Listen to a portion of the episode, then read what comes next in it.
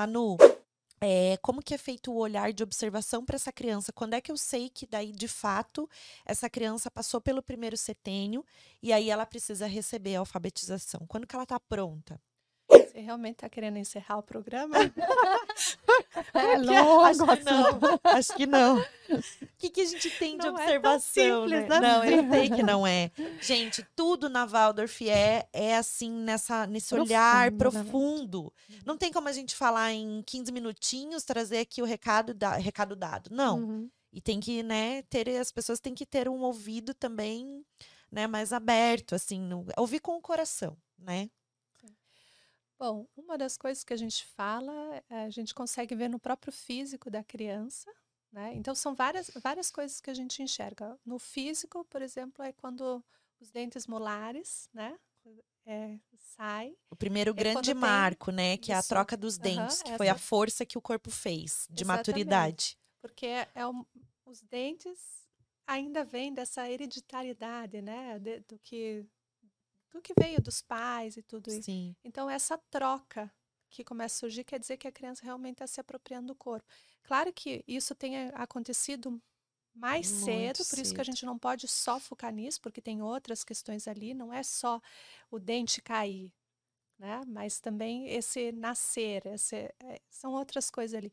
A prontidão emocional também da criança, como que ela se coloca perante desafios, né, a postura, a forma como ela está brincando, eles começam a planejar as brincadeiras. Eles planejam, planejam, planejam, constroem, mas na hora de brincar, quem brinca são os pequenos. A gente uhum. vê ali uma. Por que, que tem essa, essa mudança do brincar? Dele, ele planeja, daí os pequenininhos que brincam, né? Porque o pequenininho não tem essa capacidade de planejar. Por que, que isso é um sinal de prontidão, assim?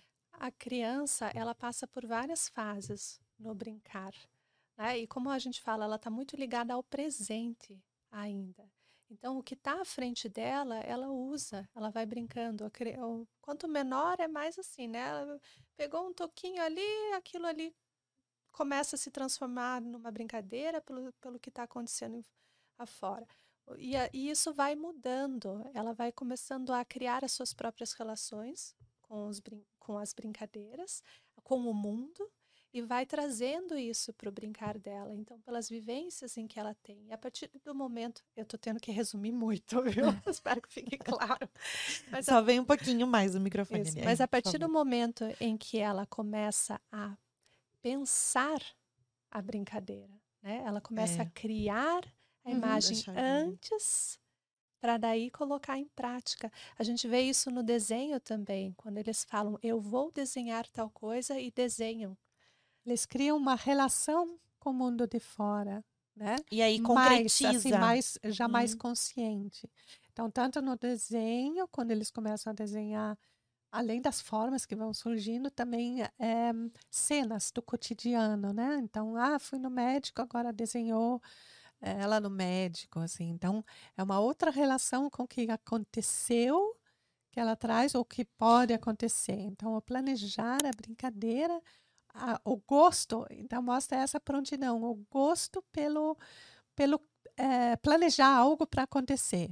E o acontecimento em si daí já perde a importância, por isso que a gente fala. Então, eles bolam lá, ah, vamos construir uma nave aqui com os brinquedos, não sei o quê.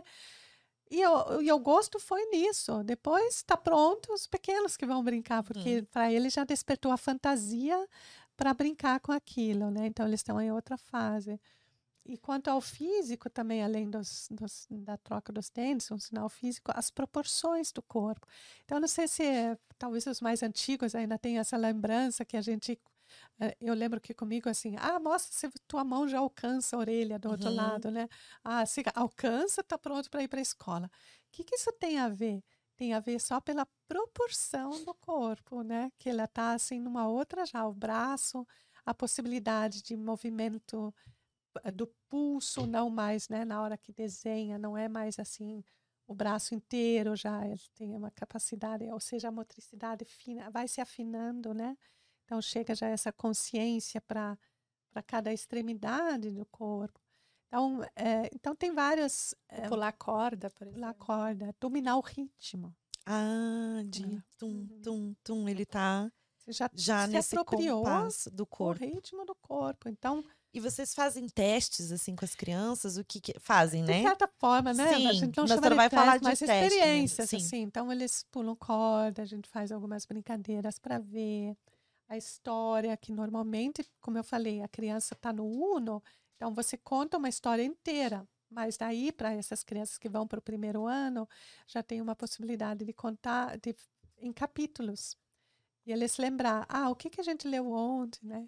Eles lembrarem. Já teve alguma criança que vocês observaram tudo isso e aí teve algumas questões que ficou para trás e vocês falaram para os pais, olha, não, essa criança não está pronta ainda para ir para o primeiro ano? Sim, a gente é- entra aí, obviamente, num conflito da, da questão legal, né, de que as crianças precisam ir para o ensino fundamental no ano que fazem sete, de prefer, né, no máximo. É, mas como, em geral, ou a criança vai para uma escola Waldorf também, aquilo lá abarca também a criança que ainda não está muito pronta. Então, é um trabalho que a professora tem no primeiro ano de eh, contemplar essa criança ainda com as necessidades específicas dela de, para ficar pronta. Porque Então- já tem diferença, né? Crianças que nascem no começo do ano e crianças que nascem no final do ano. É? Uhum, Como que o tempo que elas tiveram, como que elas vão chegar no primeiro ano? Sim. Tem que ter esse olhar também. E a gente, por exemplo, a gente tem, às vezes, famílias. Ah, aprendeu a ler e escrever lá ainda com a gente ali, apesar de nunca ninguém ensinar. Mas está tão pronto, já está aprendendo a ler. E daí os pais às vezes, ah, mas ele já está já tá lendo, assim, será que não é bom colocar antes dos seis, no primeiro ano? Porque senão vai perder o interesse. Eu digo, não, não perde o interesse. Eh, E o interesse também é cíclico. Às vezes tem alegria agora de ter aprendido assim, ah, eu já sei ler e tal, tal. Mas pronto, passou. Agora, se você coloca no primeiro ano, não tem mais volta. Sabe? Aí vai ter que continuar nesse caminho para frente. Enquanto que lá no jardim, deixa ela ter alegria, mostrar que sabe, vai fazer um desenho, coloca seu nome, nome do coleguinha, mostra para todos que já sabem. E a gente, nossa, que legal, tal. Mas a gente não dá importância a isso, dá importância àquilo que ainda precisa né, trabalhar, porque às Sim. vezes vai numa direção, mas outra está ainda capengando. Então, Tem muito essa questão que do atraso. Ai, meu filho vai ficar atrasado porque ele não, não leu com sete anos. Nossa. E na alfabetização Waldorf pode ser até nove, né? A Uhum. Andrea falou muito sobre isso. Que É. a criança, ela passa três anos aprendendo a alfabetização e não é em seis meses. A É. pergunta é, né, que a gente coloca é por que, que ela precisa aprender com tantos anos, né? Com cinco? Por que, que ela já deveria estar lendo e escrevendo com seis, com sete?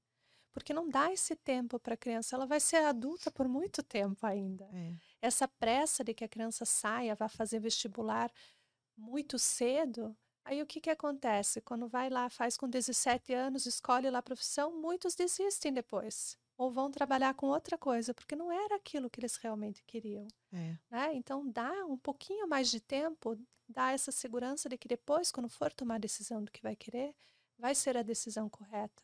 Sabe? Eles vão se entregar verdadeiramente para aquilo, vão estar prontos para receber um- um outro conteúdo. Sim. Então, Nesse sentido, não existe tempo perdido. Se você preenche tema, o tempo com coisas que fazem sentido, nunca o tempo é perdido. estão ganhando tempo, né? É.